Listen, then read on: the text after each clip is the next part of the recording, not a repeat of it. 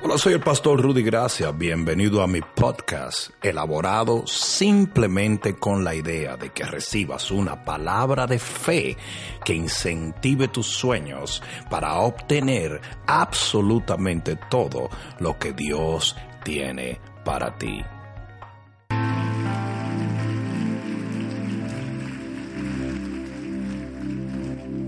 El tema, el título de este mensaje parece hasta inapropiado, no tiene que ver una cosa con la otra.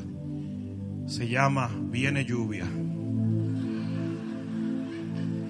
¿Qué quieren que les diga? Es el título de lo que vamos a hablar. Póngale otra cosa, pastor. No. Yo voy a hablarles a ustedes de lo que es la lluvia tardía.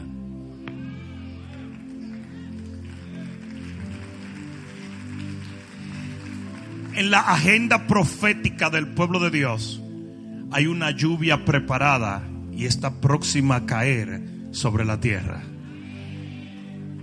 La Biblia dice en Isaías capítulo 44, libro de Isaías capítulo 44, en el versículo 1, dice, ahora pues, oye Jacob, siervo mío, y tú Israel, a quien yo escogí Así dice Jehová, hacedor tuyo, el cual te formó desde el vientre, el cual te ayudará. No temas, siervo mío Jacob, y tú Jesurún, a quien yo escogí, porque yo derramaré aguas sobre el sequedal y ríos sobre la tierra árida.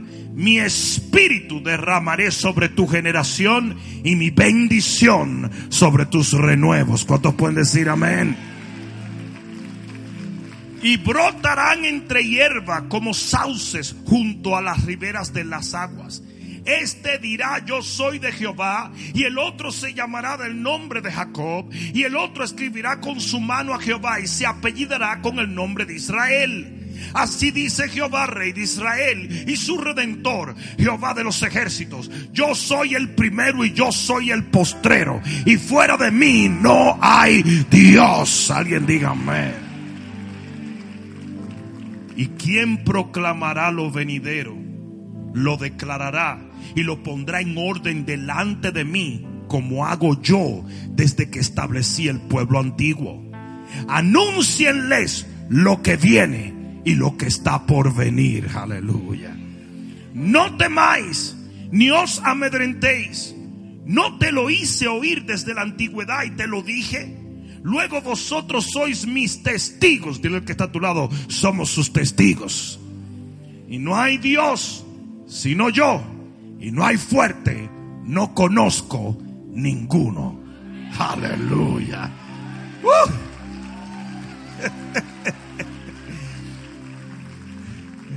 Dios es tan maravilloso que Él mismo se alaba. He's so awesome. Él es tan increíble que él mismo dice, wow, la verdad que yo soy increíble. ¿eh? Pon la mano en tu corazón y dile gracias Dios por la lluvia tardía. Amén. Dale un fuerte aplauso al Señor.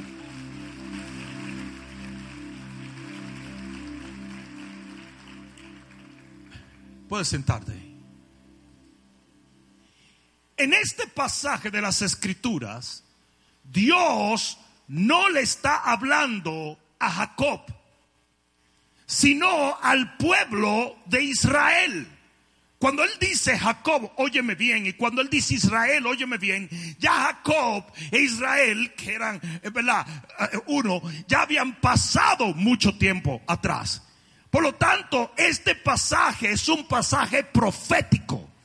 Y está hablando no de Jacob, el hombre ni de Israel, sino más bien de su pueblo. Alguien diga amén. Y Dios se dirige a su pueblo en este momento y le dice, ustedes son mis escogidos. ¿Cuántos de ustedes saben que somos los escogidos de Dios? Le dice, yo soy su hacedor.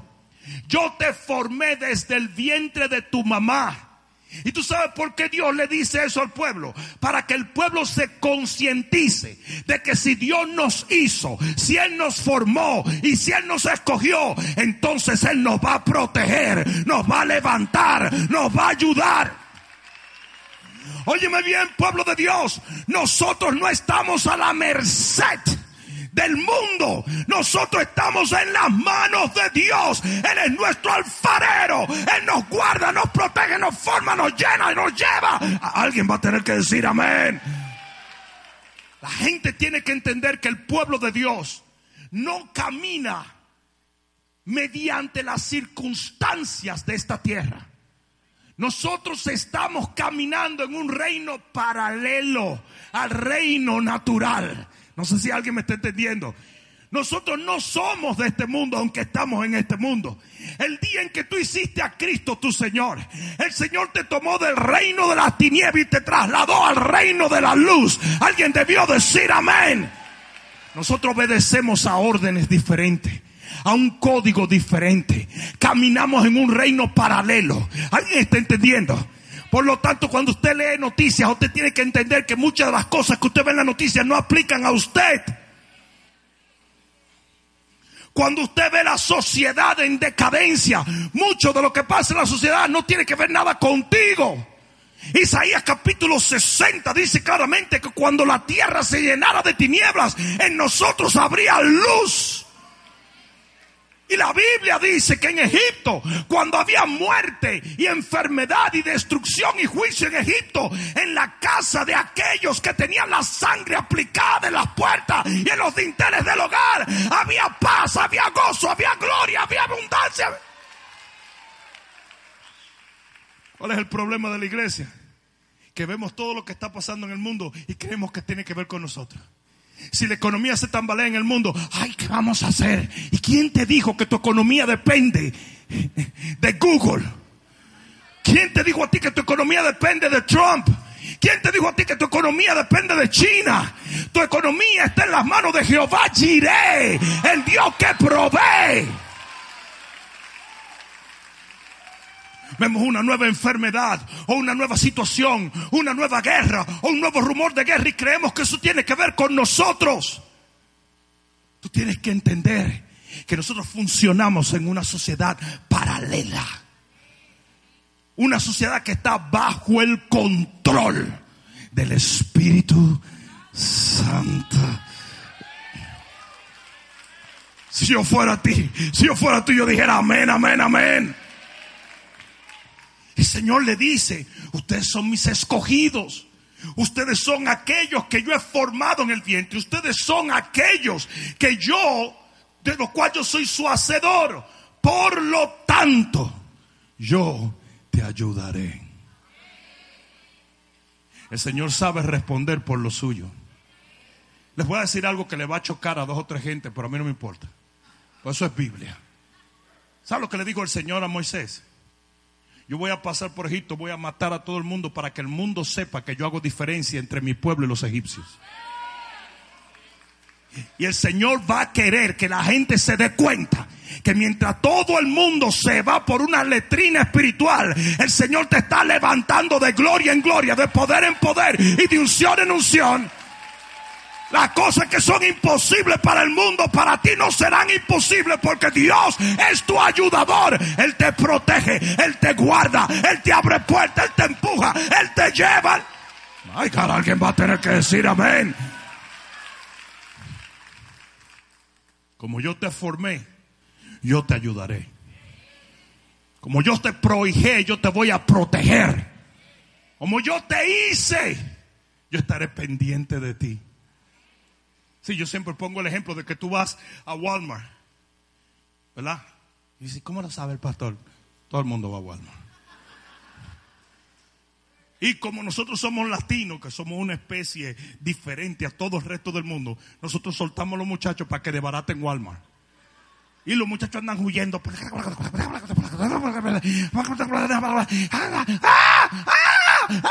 Y tú con tu carrito tranquilo. Y de, y de allá hacen... Por favor, agarren los niños. Lo estamos diciendo en español porque sabemos que son dominicanos los muchachos. Ningún gringo hace este desastre. Agarren esos boricuas y esos dominicanos.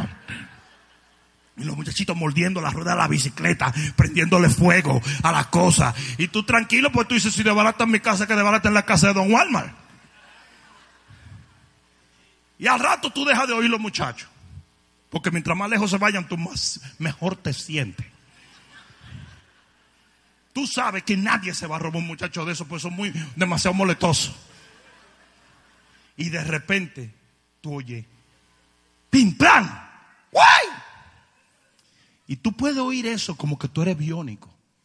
Porque si ese es el hijo tuyo, puede estar 16 filas más para allá. Y tú sales corriendo, porque tú no lo estás oyendo con esto, tú lo estás oyendo con esto.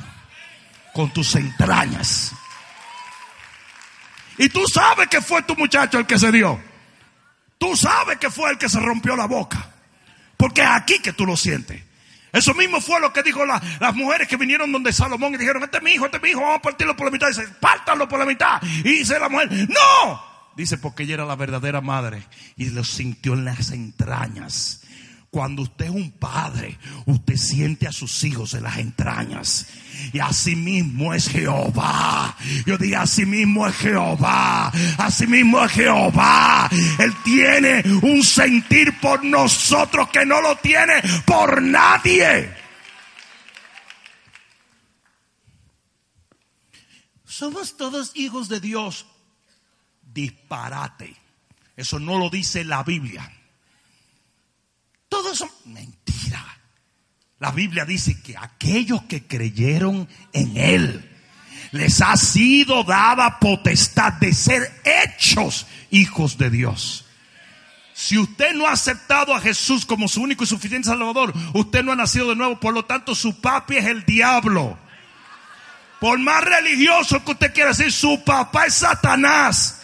Y cuando Jesús se lo dijo a los fariseos, los fariseos se quedaron fríos porque ellos siempre que nosotros no pecamos, nosotros somos más buenos que el pan de tapita. Le digo, ustedes son hijos de vuestro padre el diablo. Porque hay que nacer de nuevo para poder ser hecho una nueva criatura.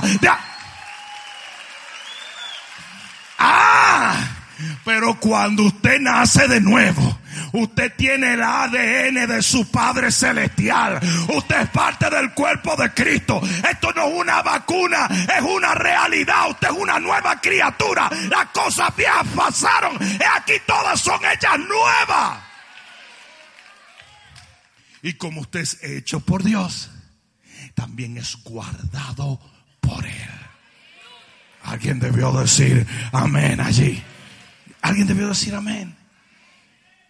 Por tanto, el Señor le dice a su pueblo, óigame, porque yo los formé, yo los voy a ayudar. ¿Y cómo, Señor? Derramando agua sobre el sedecal. ¿Y qué quiere decir derramar agua sobre el sedecal? El sedecal es un terreno incultivable, por tanto improductivo por su extrema aridez. Es un terreno considerado muerto. Ahí no se da absolutamente nada. Y algo que la gente tiene que entender es esto. Hay momentos donde la vida del cristiano parece un sequedal. Hay momentos donde la iglesia parece un desierto. Hay momentos donde el cuerpo de Cristo parece no tener vida. Pero Dios va a derramar su espíritu. Usted solamente tiene que esperar porque somos de Él. Él nos ayuda, nos bautiza, nos bendice, nos visita, nos llena. Dile que está a tu lado, es a ti que te están hablando en un abrir y cerrar de ojos. El Señor va a transformar esta generación y lo que viene será mejor que lo que quedó atrás. Yo estoy decretando proféticamente que vienen días de lluvia, vienen días de agua, vienen días de torrentes, vienen días de ríos, vienen días de... Ay, alguien va a tener que decir amén. Si el Señor reprendió a los fariseos, y les dijo, ustedes saben evaluar cuando va a llover en lo natural, pero no conocen cuando va a llover en lo espiritual. Y es uno de los problemas que tiene la iglesia evangélica. Hablamos mucho de avivamiento, pero no discernimos cuando el avivamiento está en las puertas. Ni siquiera, ni siquiera sabemos cómo prepararnos para el avivamiento. Yo quiero decirte en el nombre de Jesús, hay un día en la agenda de Dios donde el derramamiento más glorioso del Espíritu Santo tomará lugar en esta generación.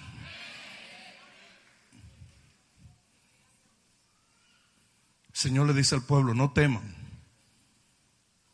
porque la clave está en mi visitación.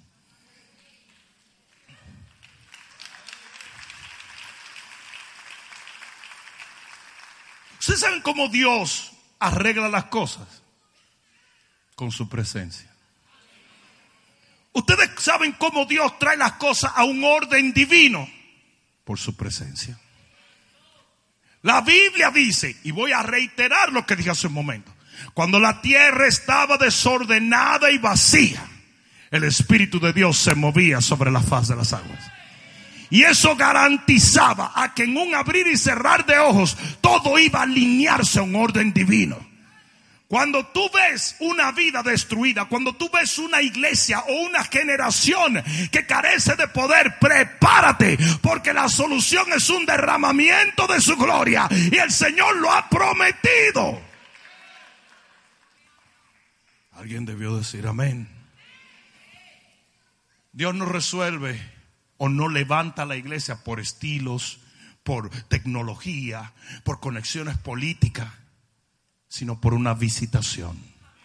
Llámale como tú quieras, visitación, avivamiento, eh, derramamiento, como tú quieras. Pero lo que tú tienes que entender es que cuando el Señor le dice, yo te ayudaré, la clave está en el yo. El único que resuelve la problemática de su pueblo es Jehová. Alguien debió decir amén. Yo dije, alguien debió decir amén. Es por su espíritu. Yo dije, es por su espíritu. Es por su espíritu. Si los cristianos entendieran eso, dejaran de buscar soluciones fuera de él. Usted se tiene que meter bajo el régimen del Espíritu de Dios. Usted tiene que permitirle a Dios hacer lo que el hombre no puede hacer. No es otro préstamo, no es otro consejo. Es que Dios mismo derrame su gloria sobre tu vida. En lo natural, lo que el Señor le está diciendo a su pueblo sería totalmente ridículo. La idea es que si usted se encuentra en un sequedal, en medio de un desierto, y usted quiere fruto, y usted, se larga de allí, usted cambia de lugar, porque no hay manera de que ese lugar cambie. En lo natural hubiese sido absolutamente ridículo lo que Dios le estaba diciendo a ese pueblo. Pero por cuanto era Dios que se lo decía, tú sabías que donde no llueve iba a llover que donde no había iba a haber, que donde carecía el fruto, allí iba Jehová a dar fruto. Y hoy yo he venido a decirle a la iglesia, viene lluvia sobre la iglesia de Cristo. Viene un avivamiento como nunca se ha visto. Jehová está a punto de visitar la tierra. El Señor va a derramar su... Alguien va a tener que decir amén aquí. Ahora bien, ¿a qué se refiere Isaías 44? ¿A qué visitación se refiere? Este es un pasaje profético que está hablando de la lluvia tardía. En Israel existían dos lluvias. Una al principio de la siembra que se llamaba la lluvia temprana. Y otra al final, cuando estaba a punto de cosecharse, se llamaba la lluvia tardía. En Deuteronomio capítulo 11, versículo 14. Jehová le dice a su pueblo, yo daré lluvia a su tiempo, la temprana y la tardía. Ahora bien, lo más importante que tú tienes que entender de estas dos lluvias es que una era simplemente una lluvia que venía para ablandar los surcos y poder sembrar la semilla. Esa era la lluvia temprana. Pero, alguien diga pero, la tardía era una lluvia torrencial era una lluvia con truenos y relámpagos. Era una lluvia que se consideraba dos veces mayor que la temprana. ¿Y qué es lo que yo te estoy tratando de decir? La lluvia que viene del Pentecostés será mucho más gloriosa, poderosa que la del primer Pentecostés. ¿Alguien está entendiendo esto? En Zacarías capítulo 10 versículo 1 la lluvia tardía dice que trae truenos y relámpagos. En lo natural, siempre la lluvia temprana era simplemente una lluvia para humedecer los surcos. Hasta ahora me están entendiendo. En el libro de Oseas, capítulo 6 y versículo 1, libro de Oseas, capítulo 6 y versículo 1, dice, venid y volvamos a Jehová, porque él arrebató y nos curará hirió y nos vendará. Versículo 2, muy importante para poder ubicar la lluvia tardía en la cronología bíblica. Nos dará vida después de dos días. En el tercer día nos resucitará y viviremos delante de él. ¿De quién está hablando él allí? De Jesús. Es la profecía de la muerte de Jesús que al tercer día resucitó. Entonces ya te está dando cuenta dónde está ubicando este pasaje profético. Mira lo que dice el versículo 3. Y conoceremos, porque la Biblia dice que Jesús dijo, nadie conoce al Padre sino a través del Hijo. Y proseguiremos en conocer a Jehová, como el alba está dispuesta a su salida, vendrá a nosotros como la lluvia, como la lluvia tardía y la temprana de la tierra. ¿Sabes lo que te está diciendo allí? Que después que Jesús resucitara, venía la lluvia temprana y la lluvia tardía. ¿Cuál fue la lluvia temprana? Fue el Pentecostés.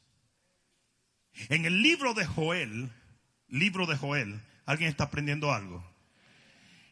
Libro de Joel, capítulo 2 y versículo 23. Si estás allí, búscalo. Libro de Joel, capítulo 2 y versículo 23. Mira lo que dice la palabra. ¿Estás allí? Vosotros también, hijos de Sión, alegraos y gozaos en Jehová vuestro Dios, porque os ha dado la primera lluvia a su tiempo y hará descender sobre vosotros lluvia temprana y tardía como al principio. ¿Por qué él lo está diciendo en pasado? Porque ese pasaje hablaba del día de Pentecostés. Por eso Pedro cita el pasaje de Joel y dice, esto acaba de pasar ahora. Entonces ahí está diciendo, ya les dio la lluvia temprana. ¿Sabes por qué? Porque era la lluvia temprana es Pentecostés. Entonces mira lo que dice. Mira lo que dice. Dice, las eras se llenarán de trigo y los lagares rebosarán de vino y aceite. Y os restituiré los años que comió la oruga, el saltón y el revoltón y la langosta de mi gran ejército que envié contra vosotros. Comeréis hasta saciaros y alabaréis el nombre de Jehová vuestro Dios, el cual hizo maravillas con vosotros y nunca jamás será mi pueblo avergonzado. Y conoceréis que en medio de Israel estoy yo, que yo soy Jehová vuestro Dios y no hay otro, mi pueblo nunca jamás será avergonzado. Y después de esto derramaré mi espíritu sobre toda carne. Y ahí se va el pasaje que Pedro afirma que fue lo que pasó en Pentecostés. Pentecostés fue la lluvia temprana. O sea que cuando tú lees la gloria con la cual Jehová visitó su pueblo en Pentecostés, prepárate porque la lluvia tardía será mil veces más gloriosa.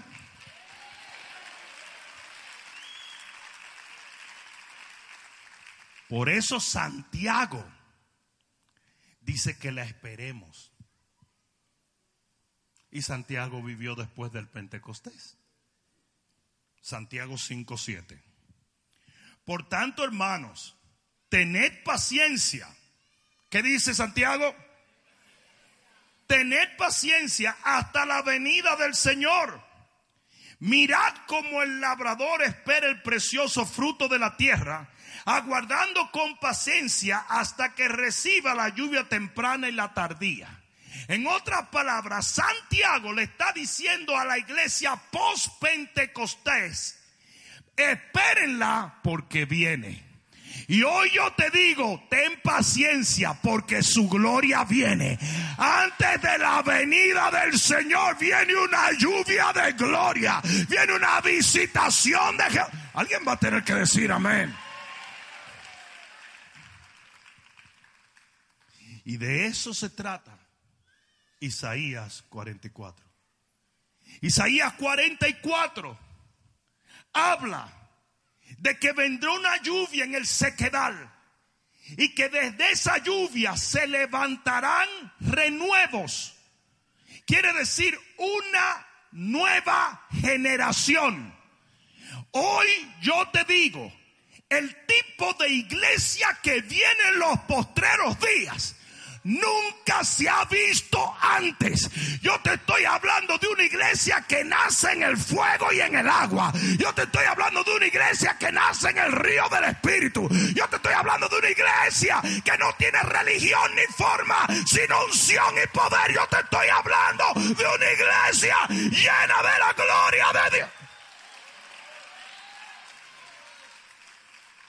Porque Isaías 44 dice, se va a levantar algo nuevo. Dice, yo voy a bendecir los renuevos que nazcan en ese río. Y la iglesia de los postreros días es una iglesia que nace en la unción.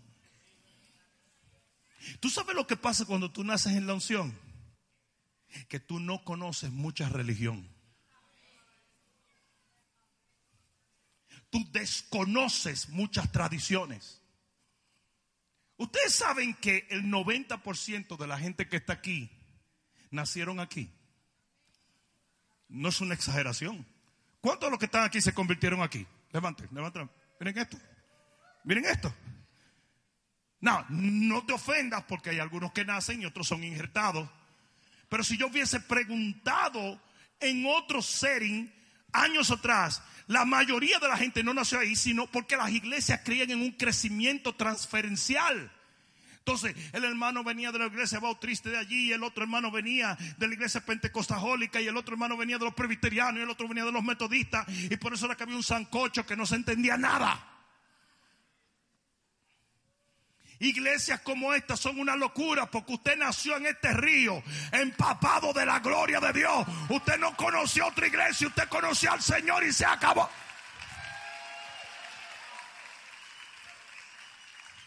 Impresionante.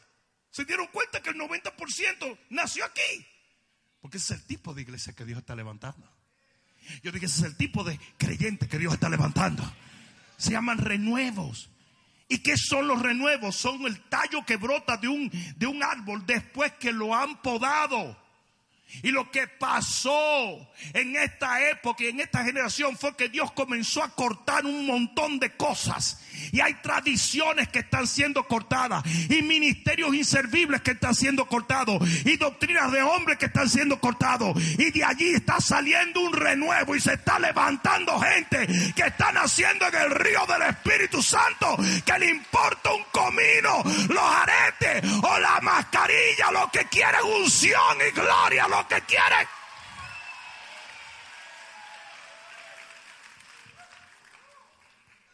Hello. Hello. ¿Ustedes creen que la gente que se está levantando ahora está pensando en religión, en legalismo, en críticas, en persecución? ¿Ustedes creen que le vale un pepino el que nace en el río? Yo dije el que nace en el río. Yo dije el que nace en el río, lo que quiere vivir es empapado en ese río. Los líderes de los grupos pueden entender esto. Porque los que nacen aquí son gente que quieren y, quiero ir a Éxodo y quiero llevar a mi primo el endemoniado y quiero esto y quiero abrir grupos y quiero ir a un lanzamiento. Ah, pero de vez en cuando se meten los grupos Juana la profeta. Y nadie es lo suficientemente ungido y nadie es lo suficientemente salvo y el pastor tiene sus defectos y bla, bla, bla. Líder, ¿estoy hablando sí o no? ¿Estoy hablando esto correctamente sí o no? Y tiene ese espíritu de chismología extrema. Y necesita criticar a todo el mundo. Y necesita, vamos a orar por el pastor. Señor, cambie ese negro. Porque es más bruto que la pata de una mesa. Mi nunca, yo nunca olvidaré el primer día que Juan llegó a nuestra iglesia. En una recepción de un éxodo. Y Juan se acercó así, pero mira, ese hombre no sabía lo que era ni siquiera una iglesia cristiana evangélica. Y me dijo, mire cura, me gustó mucho lo que usted dijo. ¿Sí o no? ¿Sí Juan me lo dice yo no sabía lo que era eso. ¿Qué sabía yo lo que era eso? Él le dijo a, a, Lina, ese cura está tremendo. Ese cura está tremendo. Me dijo, mire cura, a mí me encantó lo que usted dijo. Y yo le dije, Betty, no peques más. Y mira Juan aquí, ¿cuánto tiempo tiene? ¿Cuántos años tienen aquí? Ya. Siete años. Diez. ¿En serio? me está funcionando mal. Diecisiete años hace de eso. Santo Dios. Alguien de gloria a Dios.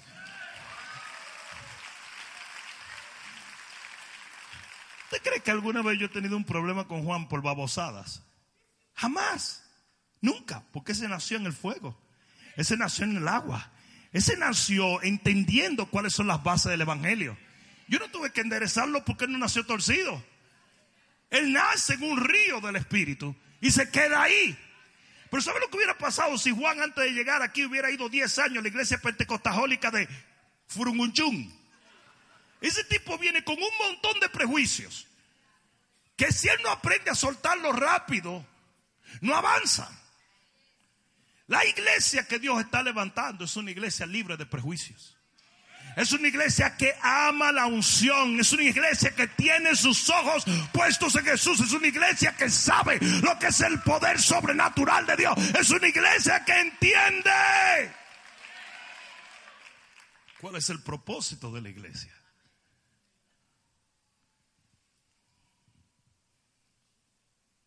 A la cantidad de gente que viene aquí y se desespera porque no encuentra con quién chismear. Y dice, pero es que yo no entiendo porque yo no estoy acostumbrado a esto. Yo me crié en una iglesia donde criticábamos a todo el mundo, al pastor, a todo el mundo, a los hijos del pastor, a todo el mundo se criticaba. Yo no puedo vivir así. ¿Ustedes creen que los líderes de aquí tienen tiempo para eso? Aquí los líderes trabajan seis días a la semana como lo dice la Biblia. Aquí los líderes trabajan y trabajan y trabajan y trabajan y trabajan. A tener tiempo para andar dando disparate de fulano, de sultano, de mengano. El que te viene a hablar de ese, ese tipo de babosada, te garantizo que no está ocupado. Te lo garantizo que no está ocupado. Garantizado yo, nunca he sido de, ir al gimnasio, workout con, con alguien. Pero un día un hermano insistió tanto y me puse a ir al gimnasio con él. A los dos días yo quería dejarle caer la barra en el cuello. Porque el tipo no se callaba la boca. Y yo le decía, pero nosotros venimos aquí a hacer ejercicio o a hablar disparate. Y el tipo quería criticar a toda la gente del gimnasio y decir, tú estás viendo, tú le los pantaloncitos a este tipo, tú le viste los pantaloncitos a este tipo, cuando se o eres un idiota, compadre. Yo no puedo perder el tiempo en esto. Y uno, uno tratando de hacer ejercicio, tiempo me... Pastor, déjame entonces la esposa de Caín, tú no sirves ni para atender a tu esposa y tú quieres saber la esposa de Caín.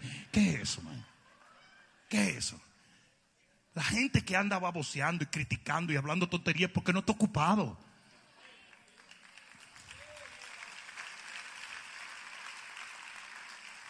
Ocúpate para que tú veas. Pon la mano en el arado. Comienza a alcanzar al perdido, a libertar al cautivo, a levantar al caído. I dare you. I double dare you. Hello. Usted, usted ha visto a la gente que dicen, yo voy a hacer ejercicio. Y de repente sale a caminar y tiene un teléfono. Si, si tú puedes hablar por teléfono, eso no es un ejercicio, eso es un hobby. Panzón. Mándate a correr a ver si tú vas a hablar por teléfono. Después de una milla, que lleve un galón de leche. A que no agarre el teléfono. A que si te manda a correr no agarre un teléfono. Porque tú no vas a hablar disparate cuando usted está ocupado, de verdad. El cristiano que no está ocupado es un chismoso. Y usted tiene que cerrarle la puerta y traerle el teléfono. Usted tiene que sacarle los pies con tu huella porque eso no quiere hacer nada para Dios, lo que quiere hablar disparate.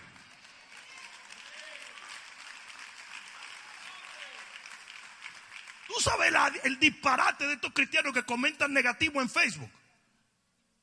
A mí me da la gana de decirle, pero ¿quién te invitó? Tú me estás siguiendo para hablar disparate. Hay un botón que se llama unfollow. Unfollow. Unfollow. Pero no, ellos no quieren porque ellos quieren controversia para poder decir algo. Porque no están haciendo nada. Eso no han echado fuera un demonio en 30 años. ¿Mm? Cuando usted está ocupado en las cosas de Dios, usted no le presta atención a nada. Usted está enfocado en Dios. Ese ha sido el truco más elegante del diablo. Que los Pedros que están caminando sobre las aguas le quiten los ojos a Jesús para ponerlo en el viento. Él está creando viento. Simplemente para que tú te distraigas y no hagas tu asignación.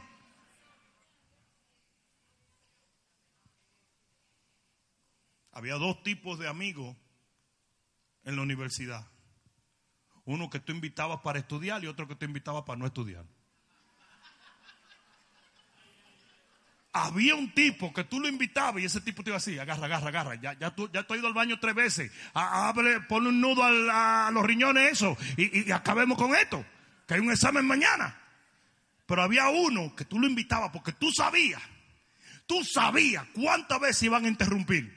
Oye, ¿qué tú opinas de, de, de Marta? ¿Cuál Marta? Marta ya.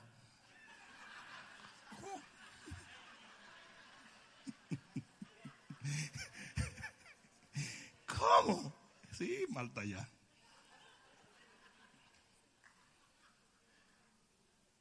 Viene una lluvia. Y esa la anuncia Isaías 44. Y dice que se va a derramar a tal extremo que va a haber ríos. Y luego el Señor lo dice para que no haya confusión. Después que dice derramaré mi lluvia, dice derramaré mi espíritu para que entiendas. Mi espíritu viene. Viene una gloria como no se ha visto en la faz de la tierra. Óyeme bien, iglesia, prepárate. Yo dije, prepárate. Porque cada vez que un loco dice, por ahí viene Dorian, tú comienzas a comprar disparate como loco y te comienzas a preparar. Pues hoy yo te digo que viene un Dorian, pero del Espíritu. Viene una gloria, viene una visitación, viene un viento, viene un tsunami, viene un derramamiento y una visitación de la gloria de Dios sobre nuestra genera. ¿Hay alguno aquí que esté entendiendo eso? Alíñate. Dice, dice que está, alíñate.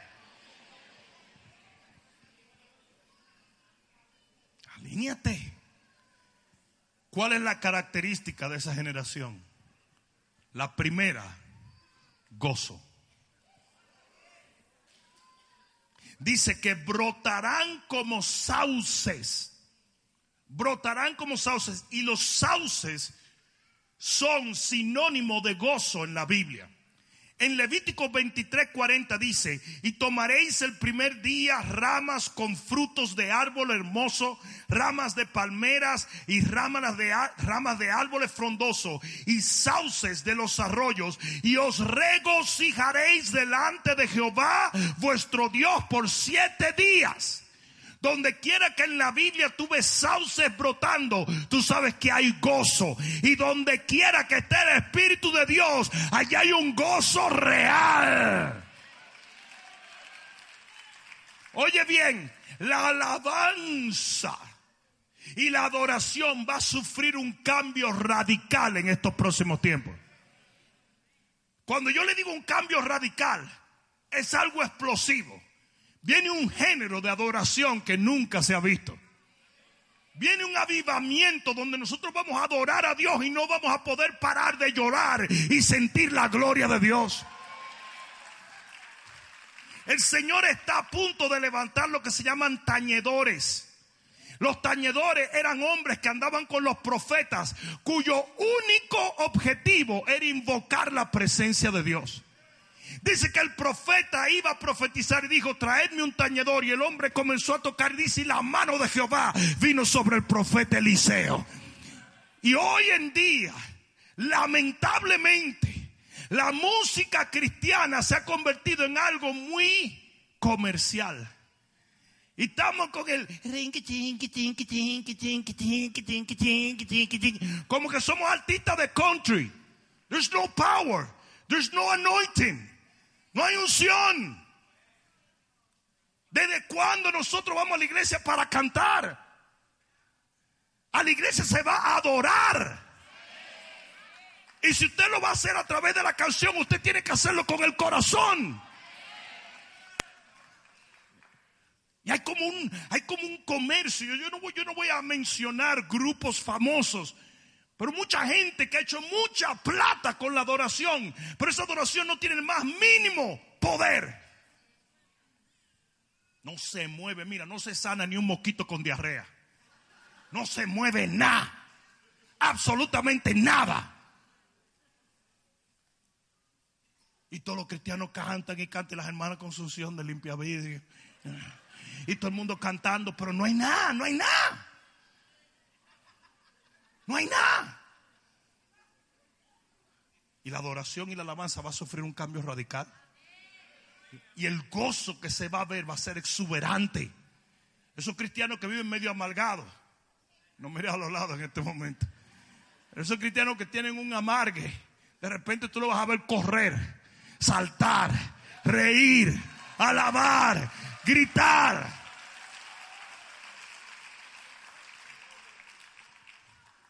Dile, dile al que está a tu lado, eso es para ti, ¿sabes?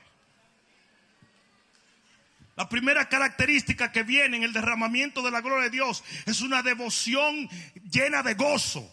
Es una alabanza como no se ha visto. Es una adoración llena de poder. Yo no estoy en contra del entretenimiento cristiano, pero muchos de esos entretenedores cristianos se van a desaparecer. Porque la gente va a buscar la esencia de la adoración, que es el poder de Dios. La segunda característica de, la lluvia tardía es tolerancia. Digan tolerancia. En el versículo 5 dice, este dirá yo soy de Jehová. Y este dirá yo soy de Israel. Y aquel dirá yo soy de Jehová, pero me apellidaré, me apellidaré, con el nombre de Israel. En otras palabras, no vamos a hablar lo mismo, pero vamos a ser un solo pueblo. Y vamos a aprender a tolerar a los que son más Jacob, a los que son más Israel a los que son más de los dos. Usted tiene que entender que la Biblia nos ordena a soportar nuestros hermanos. Es una vergüenza asquerosa la manera en que algunos cristianos sin temor de Dios se dirigen a los hombres de Dios en las redes sociales. Es una vergüenza. Hoy acaba de salir un póster, yo voy a estar en, el River Arena de Los Ángeles con Dante Geber. Y va a estar Pastor Cashluna, va a estar Anacondia, va a estar Marco Sweet. Vamos a ver algunos amigos allí. Y tú ves cómo empiezan a hablar. Entonces yo tengo mi fan club. Me gusta el pastor Rudy Gracia, pero detesto a Marco Sweet. Y comienza, Marco Sweet está bien, pero Pastor Cashluna no sirve. Y después, Dante, no puedo creer que te está juntando con el hereje de Anacondia. Y después Benejín está ahí, no me gusta su peinado. La Biblia dice que David no se atrevió a tocar el ungido de Jehová. Usted nunca tendrá poder porque usted no respeta la autoridad de Dios. O no dice la Biblia que toda autoridad ha sido puesta por Jehová. Usted es un atrevido y un fresco.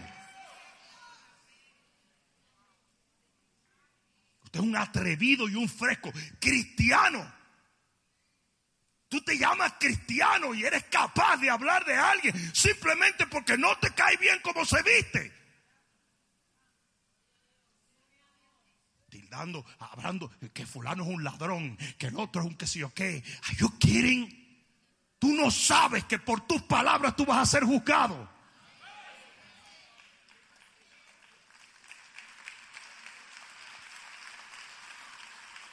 No hay temor de Dios. Usted tiene que aprender a tolerar. Usted tiene que aprender a tolerar. Porque somos un cuerpo y nuestras diferencias están puestas por Dios porque tenemos diferentes funciones. Yo no puedo cantar como Marcos Witt, mucho menos escribir las canciones que él escribe. Pero Marcos Witt tampoco pretende predicar como yo predico.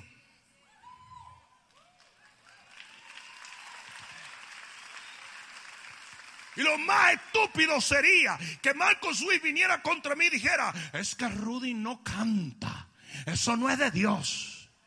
Y yo dijera, es que Marco no predica, eso no es de Dios. Es una idiotez.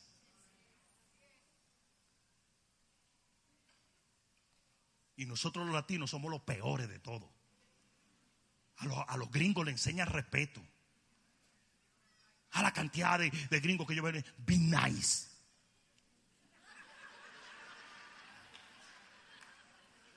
Pero nosotros venimos de un pueblo de borrachos que lo que nos gustaba era entrarnos trancazos en, en el billar. Y eso fue lo que tu papá. Usted no se deja la de nadie, usted muerde y mata. Y así mismo vivimos nosotros. Y como todos nuestros países eran esclavos y nos independizamos por tirarle piedra a algún loco, algún maduro, podrido, nosotros creemos que debemos desafiar a todas las autoridades, no solo a las malas, las buenas también. No respetamos leyes. Vamos en el carro, vemos un policía y el niño sabe meterse en la silla y hace que está enganchado. Mentira, ese tipo venía rebotando por ahí. El policía lo para y dice, señora, su niño no estaba sentado. Y el niño dice, yes, yes, I was sitting here. Hasta mentirosos son. Hoy no respetamos autoridad. Ring, aló. Dile que yo no estoy aquí, dile que yo no estoy. Mi mamá dice que no está aquí. Enseñamos a nuestros hijos a pelear, a mentir, a desafiar autoridades, a hacer todo tipo de mojiganga. Las mamás andan defendiendo a los niños como que son unos manganzones.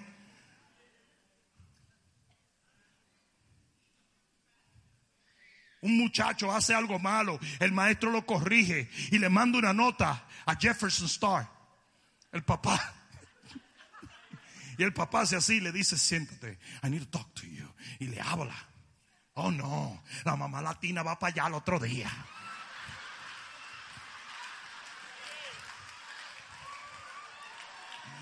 Y el niño le está diciendo, mami, no, mami, no, mami, no, búscamela, te lo que una racista.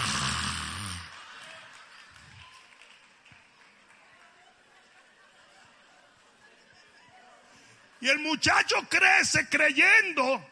Cuando se va a la universidad, el tipo anda perdido porque nadie lo defiende y dice, ¿y mami?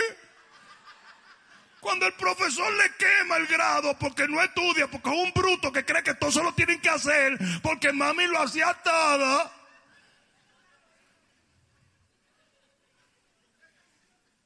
Una generación de desobedientes, cheaters, un montón de desobedientes, rebeldes. Y por eso antagonizamos a todo el mundo. Creemos que tenemos la necesidad o el, el orden de decir lo que está. Come on, man, shut up. ¿Quién te ha dado a ti la autoridad?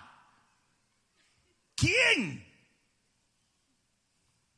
La falta de respeto que hay hoy en día hacia los hombres de Dios, hacia la- las demás iglesias, hacia los diferentes aspectos del cuerpo de Cristo. La sabiduría de Dios es multiforme.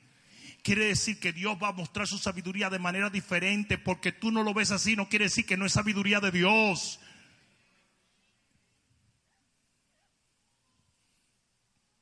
Uno dirá una cosa, otro dirá otra, pero todos serán un pueblo.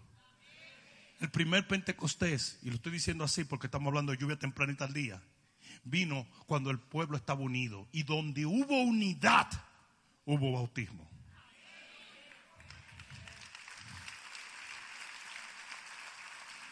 La Biblia dice, mirad cuán bueno y cuán delicioso es. Que habiten los hermanos juntos y en, armonía. Allí envía Jehová bendición y vida eterna y dice, será como el óleo que cae sobre la barba de Aarón y llega hasta el final de la vestidura. El que no está unido en un cuerpo, el que es un mutilador del cuerpo, un sectarista, esa persona nunca va a recibir el derramamiento de la gloria de Dios. La Biblia dice que cuando llegó el Pentecostés estaban todos unánimes. Unánime quiere decir en armonía, juntos, con un mismo corazón. Oh, no, no, no, no. Ahí habían niños, ahí habían apóstoles, ahí habían mujeres. O sea que éramos diferentes. ¿Mm? Éramos distintos. Algunos habían caminado con Jesús, otros no. Pero todos se respetaban y todos estaban orando. Existe una unidad que se llama unidad en el espíritu. ¿Quiere que te diga lo que es unidad en el espíritu? ¿Mm? Unidad por esencia. Quiere decir, estos dos, estas dos personas que están aquí no piensan igual que yo, pero hay algo que nos une y es lo espiritual. ¿Mm?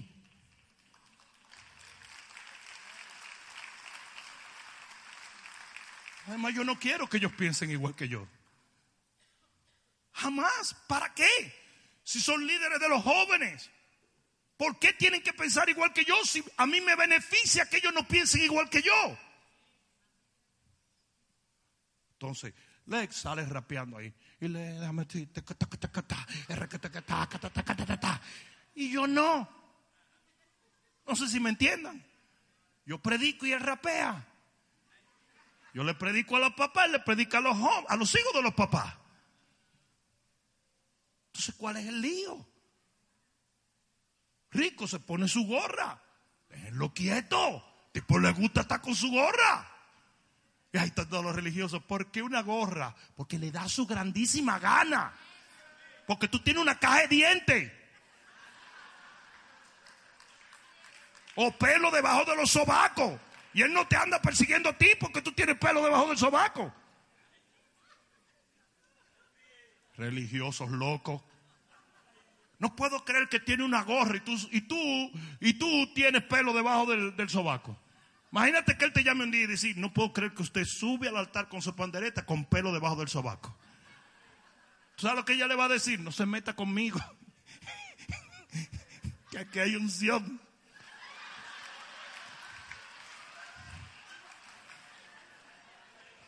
Deja.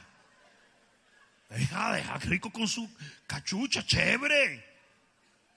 Un joven viene, pa, prende la televisión y ve ese chino ahí, ahí con, con cachuchita y todo. Y dice, mira qué chévere los chinos metidos entre los latinos.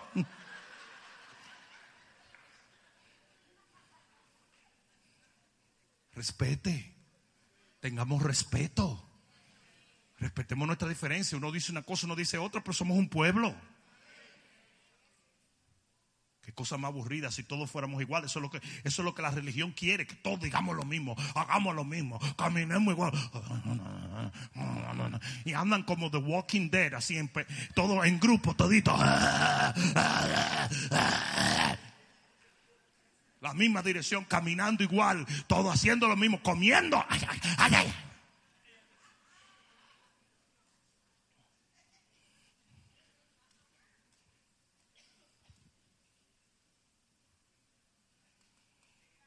Cuarta cosa, cuarta característica, profecía. Una palabra profética. Versículos 6 y 7 dice, declárenle a la gente lo que ha de venir. Y la generación que se levante en el Espíritu va a ser una generación profética. No, no, yo no estoy hablando de, y esto dice el Señor. Esos calzoncillos que tú tienes se le fue el elástico porque lo lavaste con agua caliente. Eso no es. Eh, eh, ¿sabe, lo que, ¿Sabe lo que es eso? Eso es chismo profecía. Y hay mucha gente que le encanta eso. Usted es un profeta cuando usted puede dar dirección en lo que Dios ha dicho. Un montón de profetas que le conocen los pecados a todo el mundo, pero los de ellos no se dan cuenta. Son ciegos para sí, pero se saben los pecados de todo el mundo. Y yo veo este, y este lo vi con dos cuernos, y aquel lo vi con uno, y aquel lo vi como serpiente, y aquel lo vi como... ¿Y tú? What about you?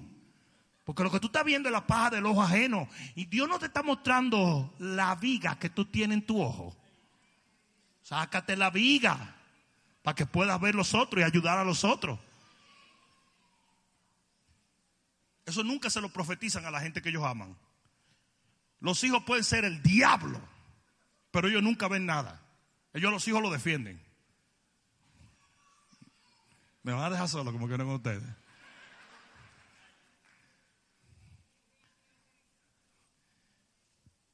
David, un hombre se robó una ovejita, mátenlo, eras tú, no lo maten.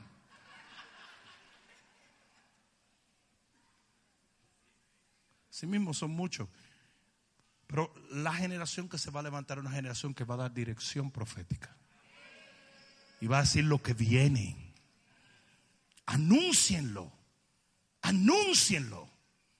Tú tienes que poder anunciarle a la gente lo que va a pasar. Lo que Dios va a hacer. Alguien diga amén. ¿Y qué dice aquí el pueblo? ¿Qué, le, qué quería Jehová que anunciaran? Su visitación. Porque yo estoy hablando de una, de una lengua profética que bendice, no que maldice. Si ustedes creen que el profeta es el que dice, y viene un juicio y los va a matar a todos, todos muertecitos, muertos y picados en pedacitos. Eso no es profecía, hombre. Babosadas. ¿Sabe la cantidad de cristianos que creen que ellos le hacen un bien a la generación diciendo, ese, ese huracán pasó por, eh, eh, eh ¿cómo se llama? Bahamas por la brujería. Pero si tú eres un brujo, ¿y por qué no pasó por la esquina de tu casa? ¿Por qué no se metió en la cocina de tu casa? Si queriendo hacerte profeta lo que eres es un brujo. Eres un horóscopo evangélico. A fuerte, ¿verdad?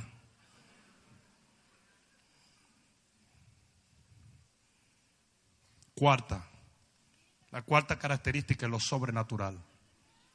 Yo dije lo sobrenatural. Mira lo que... Quinta. No se preocupen, la que sigue.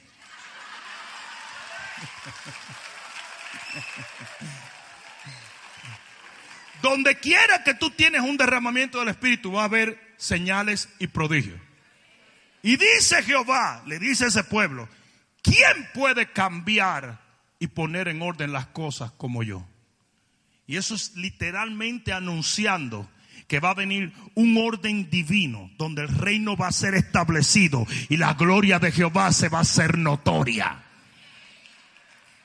Cuando vino la lluvia temprana, con la lluvia temprana vinieron dones y manifestaciones como nunca se habían visto. Si Jesús levantó muertos, sus discípulos también lo hicieron. Si Jesús levantó a los paralíticos y curó a los leprosos y, abrió camino donde quiere, sus discípulos lo hicieron. Y viene un mover del Espíritu sobrenatural. La próxima es discernimiento. El Señor dijo, todo lo que yo he dicho se lo anuncié antes. Y la generación que se va a levantar es una generación que sabe, siente lo que el Espíritu de Dios está diciendo. La Biblia dice que los hijos de Isaacar sabían lo que Dios quería y lo que ellos tenían que hacer con ellos. ¿Alguien entendía eso? Y termino con esto. Como no sabemos el número por ahí, la próxima es testimonio en el versículo 8, Dios le dice a esa generación, vosotros sois mis testigos. Y aquí es donde viene lo que lo cierra todo. El propósito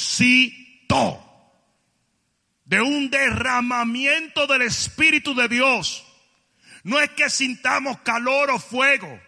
No es que profeticemos los unos con los otros. No es que se, se, vean olas o se vea viento. No, no, no, no, no. Todo eso pasa en el proceso de una visitación. Pero el objetivo lo dijo el Señor en el capítulo 1 de Hechos. Y recibiréis poder y me seréis testigo en los confines de la tierra. ¿Hay alguno aquí que esté entendiendo eso? El que no entiende este principio, la iglesia que no tiene la gran comisión como objetivo principal, el cristiano evangélico nacido de nuevo con su nombre escrito en el libro de la vida, que no le importan las almas, tampoco le importa la unción.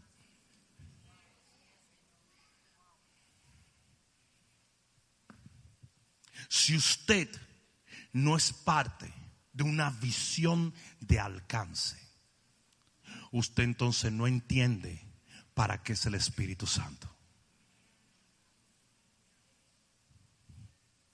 El Espíritu Santo viene simplemente para convencer al mundo de justicia, juicio y pecado. Para que cuando tú te pares y le prediques a una persona el poder del Espíritu de Dios actúe en ellos.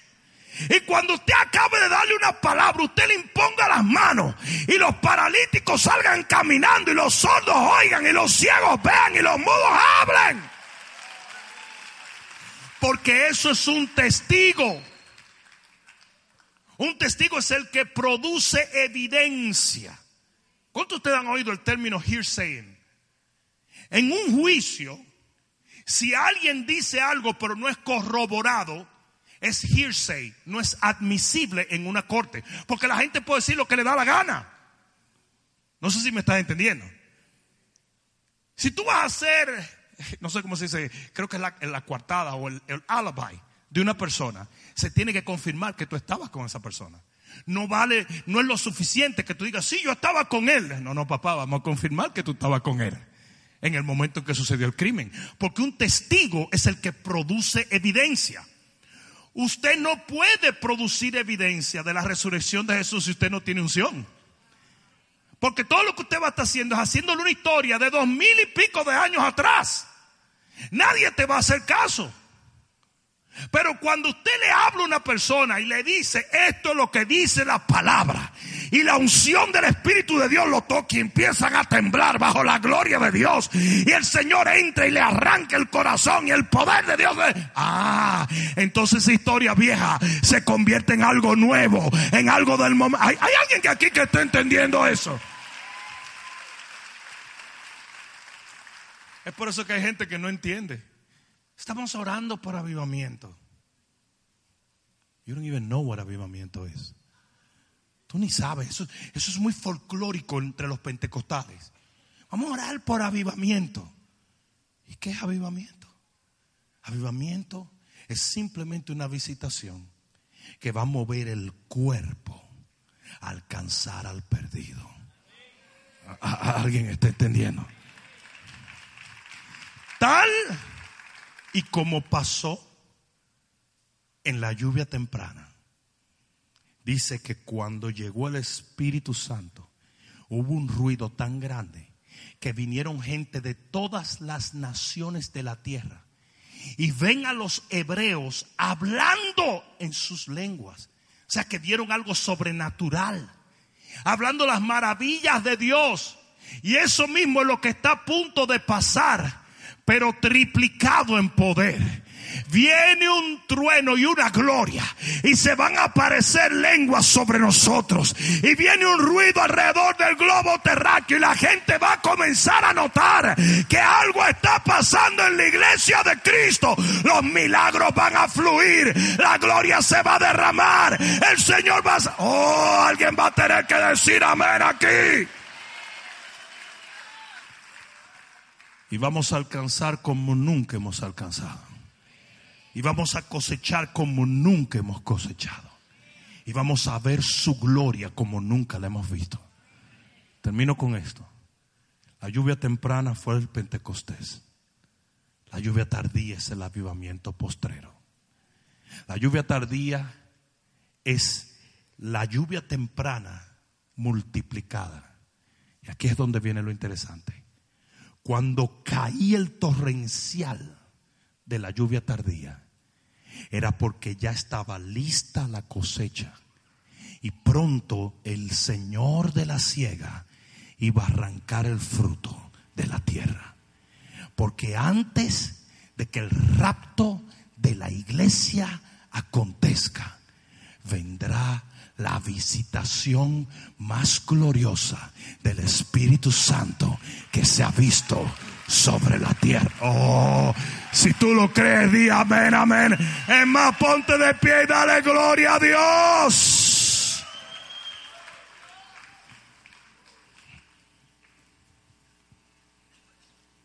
Viene lluvia. Lo voy a decir otra vez, viene lluvia. Viene lluvia. No es suficiente que tú le hables a la gente de Cristo.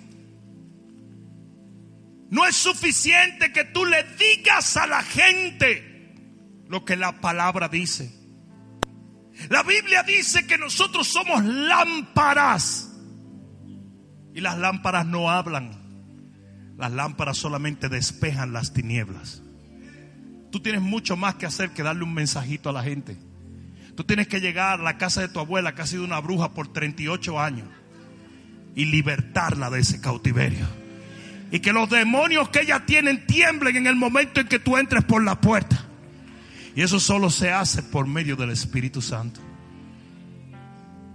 Y por eso viene un derramamiento como nunca antes se ha visto. Viene una gloria en medio de la sequedad. Viene una gloria que va a levantar una nueva generación. Oigan bien lo que le estoy diciendo. Será predicado el Evangelio en toda la tierra por testimonio a las naciones. ¿Sabe lo que quiere decir eso? Por evidencia. ¿Sabe lo que le dijo Jesús a los fariseos? Esto te va a volar la mente, pero será mejor que lo busque. Será mejor que lo busque.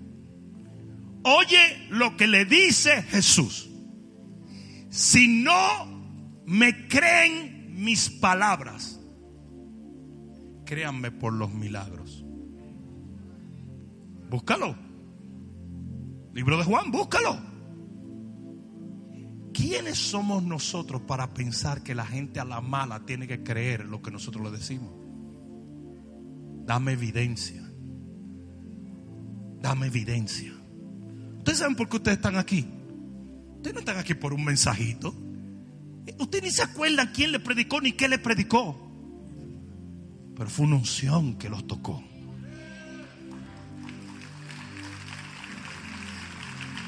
Nadie, nadie se convence por un mensaje. La convicción viene por el Espíritu Santo. Eso es lo que la Biblia dice. Por eso Jesús le dice a sus discípulos, no se vayan hasta que no venga la lluvia temprana. Hasta que no venga el fuego del Espíritu, no prediquen. Pero Señor, si ya sabemos toda la teoría de la palabra, tú nos dijiste todo lo de... No, no, no, no, no, es que eso no funciona así, papá. Yo no quiero que ustedes vayan y hablen de mí. Yo quiero ir con ustedes ¿Alguien está entendiendo? Yo quiero ir con ustedes. En los próximos tiempos viene una lluvia tan poderosa que la gente va a sentir tu mensaje antes de escucharlo.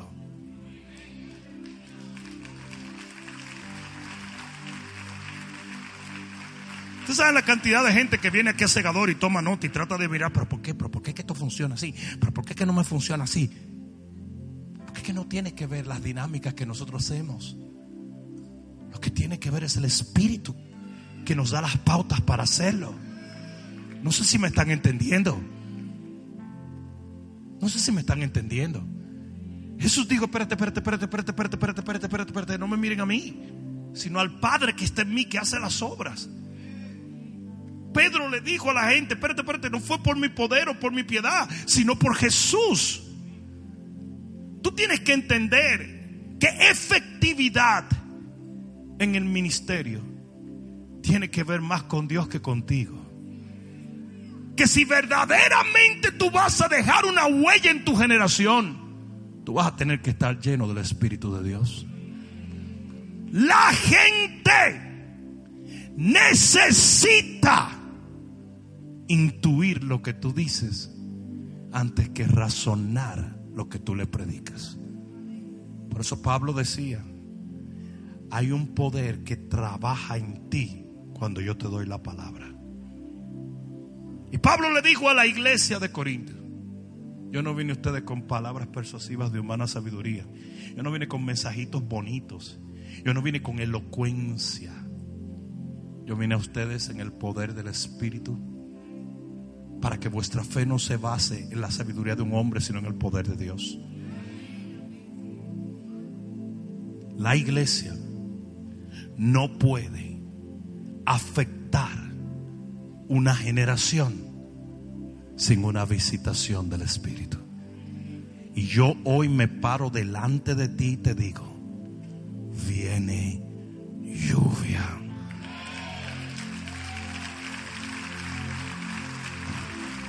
Oh, si tú lo crees, dáselo más fuerte. Yo dije, viene lluvia. Viene lluvia. Viene lluvia. Iglesia, viene lluvia, viene lluvia, viene lluvia, viene lluvia, viene lluvia. Aleluya. Aleluya. ¿Cuánto están esperando esa lluvia? ¿Cuánto necesitan esa lluvia? Come down, ven un momento, levanta tus manos, ora. Aleluya. La Biblia dice, pídanme la lluvia tardía. Pídanme la lluvia tardía. Pídanme la lluvia tardía. Vamos, levanta tus manos.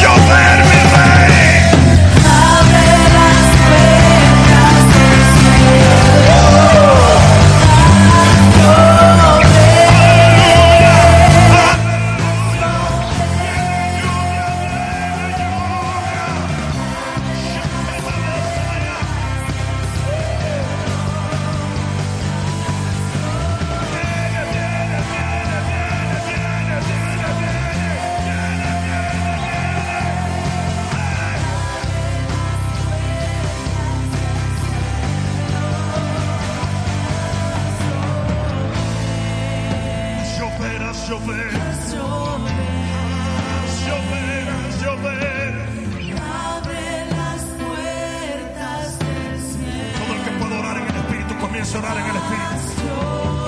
Vamos, yo quiero ver gente buscando la gloria de Dios. Llueve, llueve, llueve, llueve, llueve, llueve, llueve, llueve, Dios. Nimeboshkoya, enviando viento, enviando lluvia.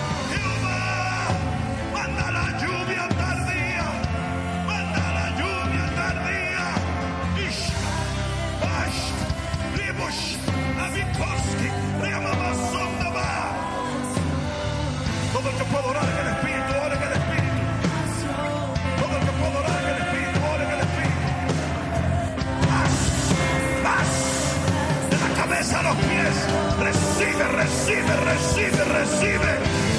Esa unción te sana.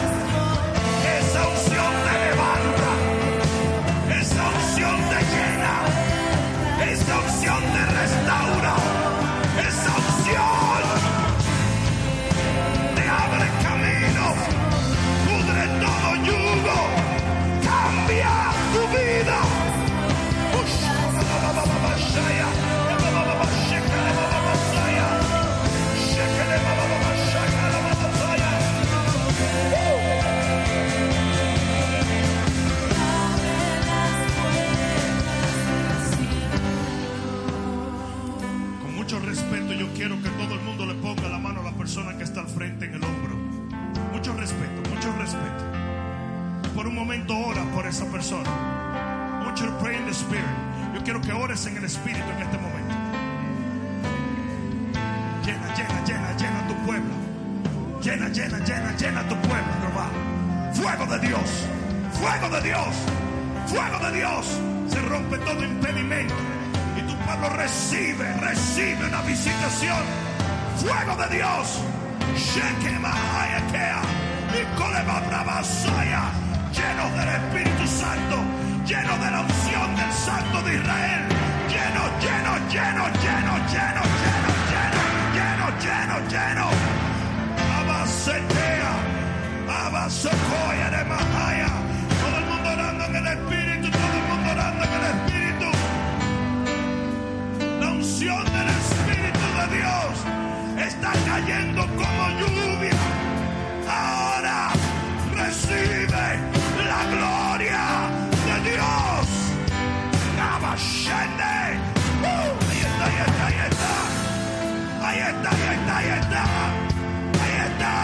recíbelo ahora.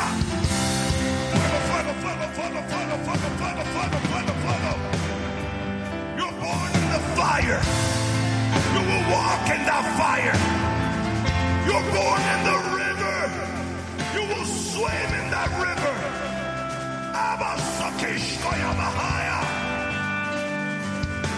Naciste en el río.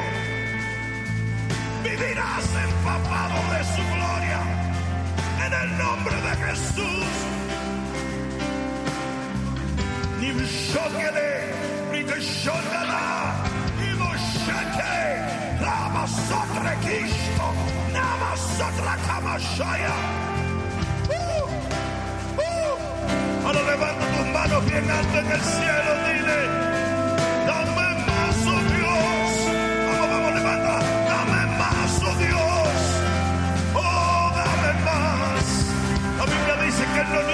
Santo Espíritu aquellos que se lo pidan. Yo quiero que tú le pidas la unción del Espíritu Santo. Que tú le pidas la llenura del Espíritu Santo. Que tú le digas, ven, ven, ven, ven, ven, ven, tómame, tómame, tómame completo. Shaka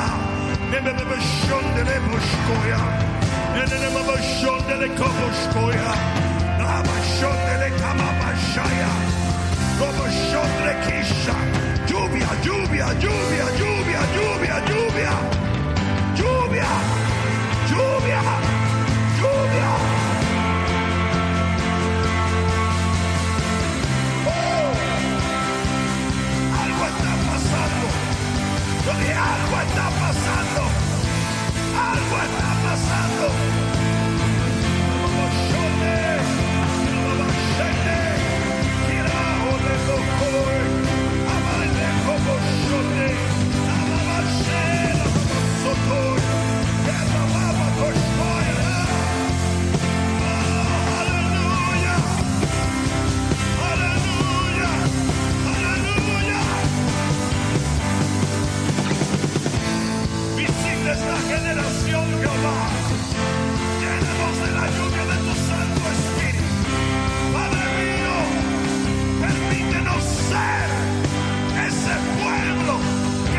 Lluvia, lluvia, lluvia. Uh. los postreros días.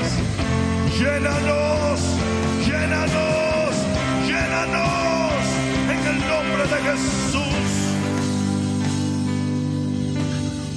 Levanta tus manos bien altas. Uh, ¿Cuántos están sintiendo esta gloria?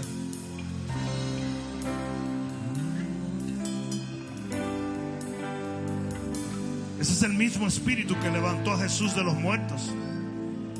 Lo voy a decir otra vez, es el mismo espíritu que levantó a Jesús de los muertos. ¿Tú no crees que te puede sanar?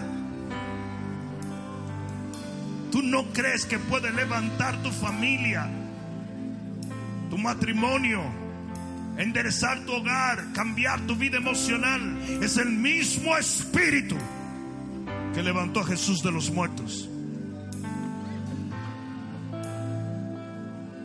Mismo espíritu que tuvo en la creación y trajo a orden divino todo lo que estaba desordenado. Y ese espíritu está sobre ti ahora.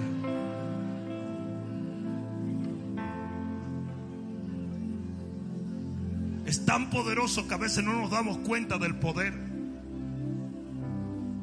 Y la razón por la cual no nos damos cuenta es porque hemos sido hechos nuevas vasijas que pueden contener ese poder.